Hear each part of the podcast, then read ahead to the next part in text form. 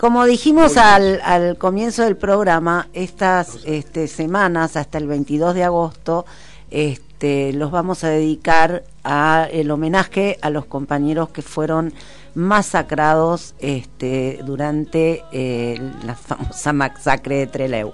Este, se cumplen 50 años y ahí este, se están moviendo en las provincias, en todos lados. Hay como una, una convocatoria especial por estos 50 años.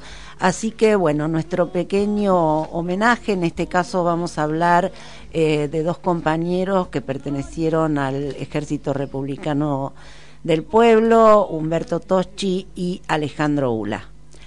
Podemos comenzar. Soy Hilda Bonardi de Toschi, eh, esposa de Humberto Adrián Toschi, uno de los compañeros fusilados en la masacre de Trelew el 22 de agosto de 1972. Y la necesidad que el camino de memoria, verdad y justicia se cumpla definitivamente con la extradición del genocida Roberto Bravo para ser juzgado en nuestro país, debemos conocer eh, lo que era cada uno. En esta oportunidad voy a hablar de, Humberto, un cordobés estudiante eh, de arquitectura que había montado una pequeña empresa y se vincula este, a la militancia a fines del 68, a principios del 69, e, en, esa gloriosa época de ebullición militante. Eh, pero ¿cómo era Humberto?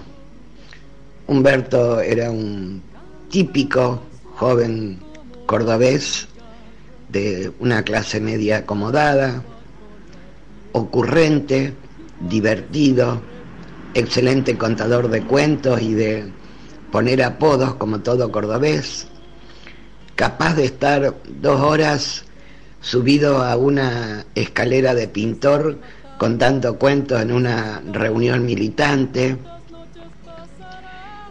y al mismo tiempo, como todos nuestros compañeros, con una alta sensibilidad social. Nuestras primeras incursiones fueron obviamente alrededor de la época del Cordobazo, en el Cordobazo mismo, y a partir de allí, bueno, su militancia fue este, inquebrantable. Eh, muy buen compañero, según sus propios, este, los propios militantes que compartieron con él eh, su militancia, eh, tanto afuera como adentro de los penales, primero en Córdoba, luego en Devoto y en tercer lugar en la, en la cárcel de Rawson. A tal punto que este, un primer proyecto de fuga, que era hacer un túnel, este, comienza a hacerse en la, justamente en la celda que ocupaba Humberto, el gringo. Em, esta mm, semblanza de lo que es, de lo que fue Humberto, bueno, de lo que es, lo que sigue siendo, es este, la, creo que la, em, para mí, eh, que tiene muy, mucha relevancia, porque fueron compañeros que eh, tuvieron la visión, la, fueron esa vanguardia sensibilizada que mm, abandonó eh, su clase para eh, ponerse a, la, a proteger y a defender las clases populares, las necesidades de las clases populares, de los trabajadores, de los desprotegidos, de los vulnerables. Por eso, este, en el día de hoy, eh, también va mi recuerdo para Jorge Ula, un compañero que supo este, estar eh, con nosotros en mi casa junto a Humberto, ambos divertidos, eh, Jorge con esa sonrisa única y mm, esa ironía que lo, que lo caracterizaba. absolutamente mm,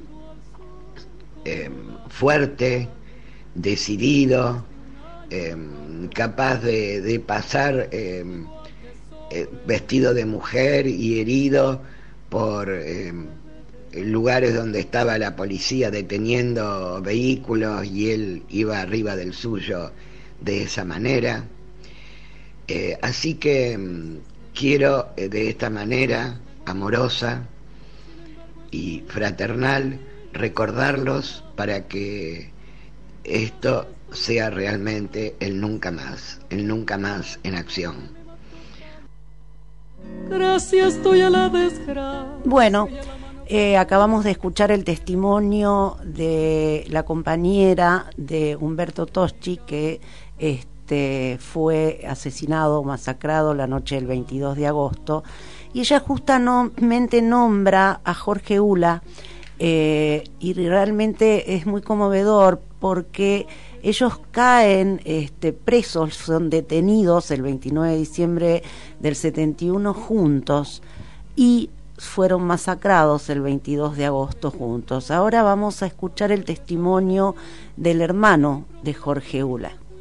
Mi hermano Jorge, fantástico, un hermoso personaje, una simpatía enorme y sobre todo de una sensibilidad extraordinaria que lo llevó a sus primeros acercamientos al arte, dibujando, pintando, esculpiendo y a veces escribiendo un extraordinario deportista, eh, para todos los deportes tenía una habilidad especial.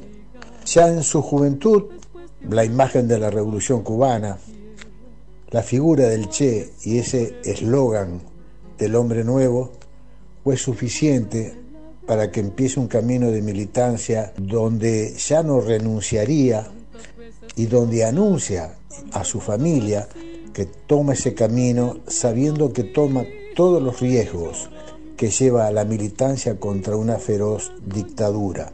Es un militante absolutamente dedicado, corriendo todos los riesgos de su vida, en cada día de su vida, hasta que tiene luego su final, luego de la detención en Córdoba, su tortura posterior como era eh, eh, habitualmente en aquellos tiempos en los servicios de inteligencia, pasa a la cárcel de Devoto y luego a, la cárcel de Trelew. Allá lo visitamos con mi padre unos meses antes de la fuga y donde por sus alegrías, por sus comentarios, eh, yo supuse que eran capaces de aventurar una fuga de ese penal aunque parecía en el desierto que lo rodeaba que eso era imposible. Bueno, no fue imposible.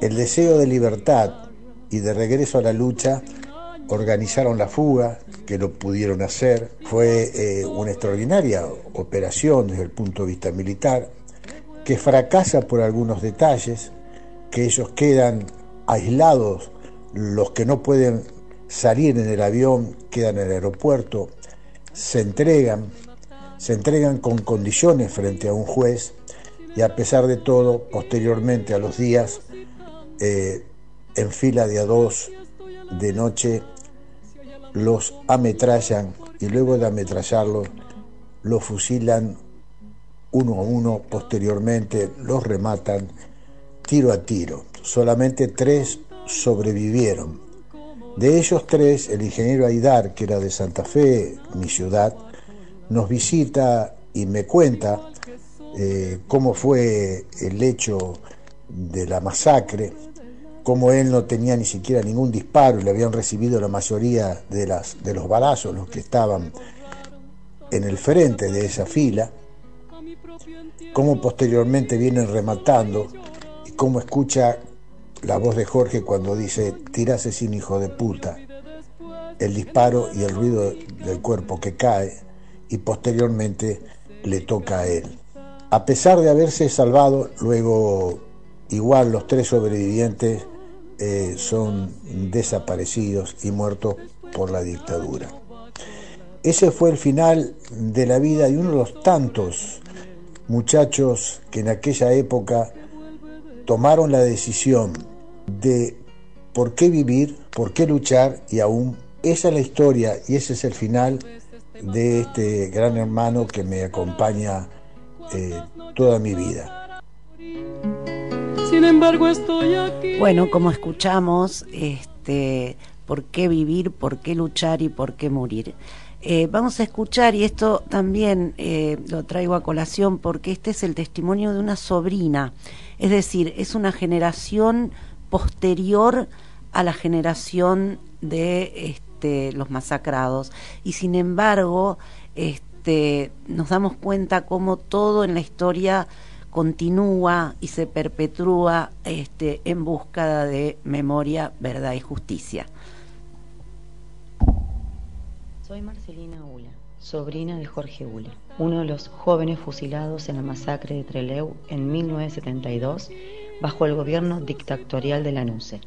Este es un año especial debido a que se cumplen 50 años de este horroroso hecho que muchos y muchas han definido como un antecedente del terrorismo de Estado ocurrido a partir del 76 en nuestro país. Es a través de la memoria como herramienta y acto de resistencia contra el olvido que hemos decidido recordarlos y conmemorarlos. En lo que me toca, personalmente, gracias a que mi papá Julio Ula me entregó cartas de su hermano Jorge durante su clandestinidad y detenciones, es que pude empezar a conocerlo con mayor profundidad. Movilizada pero también comprometida como parte de una generación que debemos encarnar la lucha contra el olvido, es que junto con mi compañera Magalía Irala con nuestra compañía PANA, estrenamos este año una obra transdisciplinar, en la cual a través de la danza, el teatro, el canto y la música, quisimos resignificar su vida, sus vidas. Una obra que decidimos llamarla Jorge, una generación que eligió por qué vivir, por qué luchar y por qué morir, que comienza y termina entre Leu, que toma la vida de Jorge yendo de lo singular a lo colectivo que intenta rescatar desde la sencillez, familiaridad y humanidad de esta generación, que lejos de considerarlos como personajes ficticios o superhéroes, fueron pibas y pibes como cualquiera de nosotros, que tuvieron la claridad para comprender lo que estaba ocurriendo en nuestro país y comprometerse con una lucha contra las desigualdades hasta las últimas consecuencias, incluso dando sus propias vidas. Esta es una obra para nosotras de amor, de resistencia, que intenta recoger las semillas de las abuelas, que con su lucha inclaudicable nos invitan a continuar trabajando en nuestra memoria colectiva.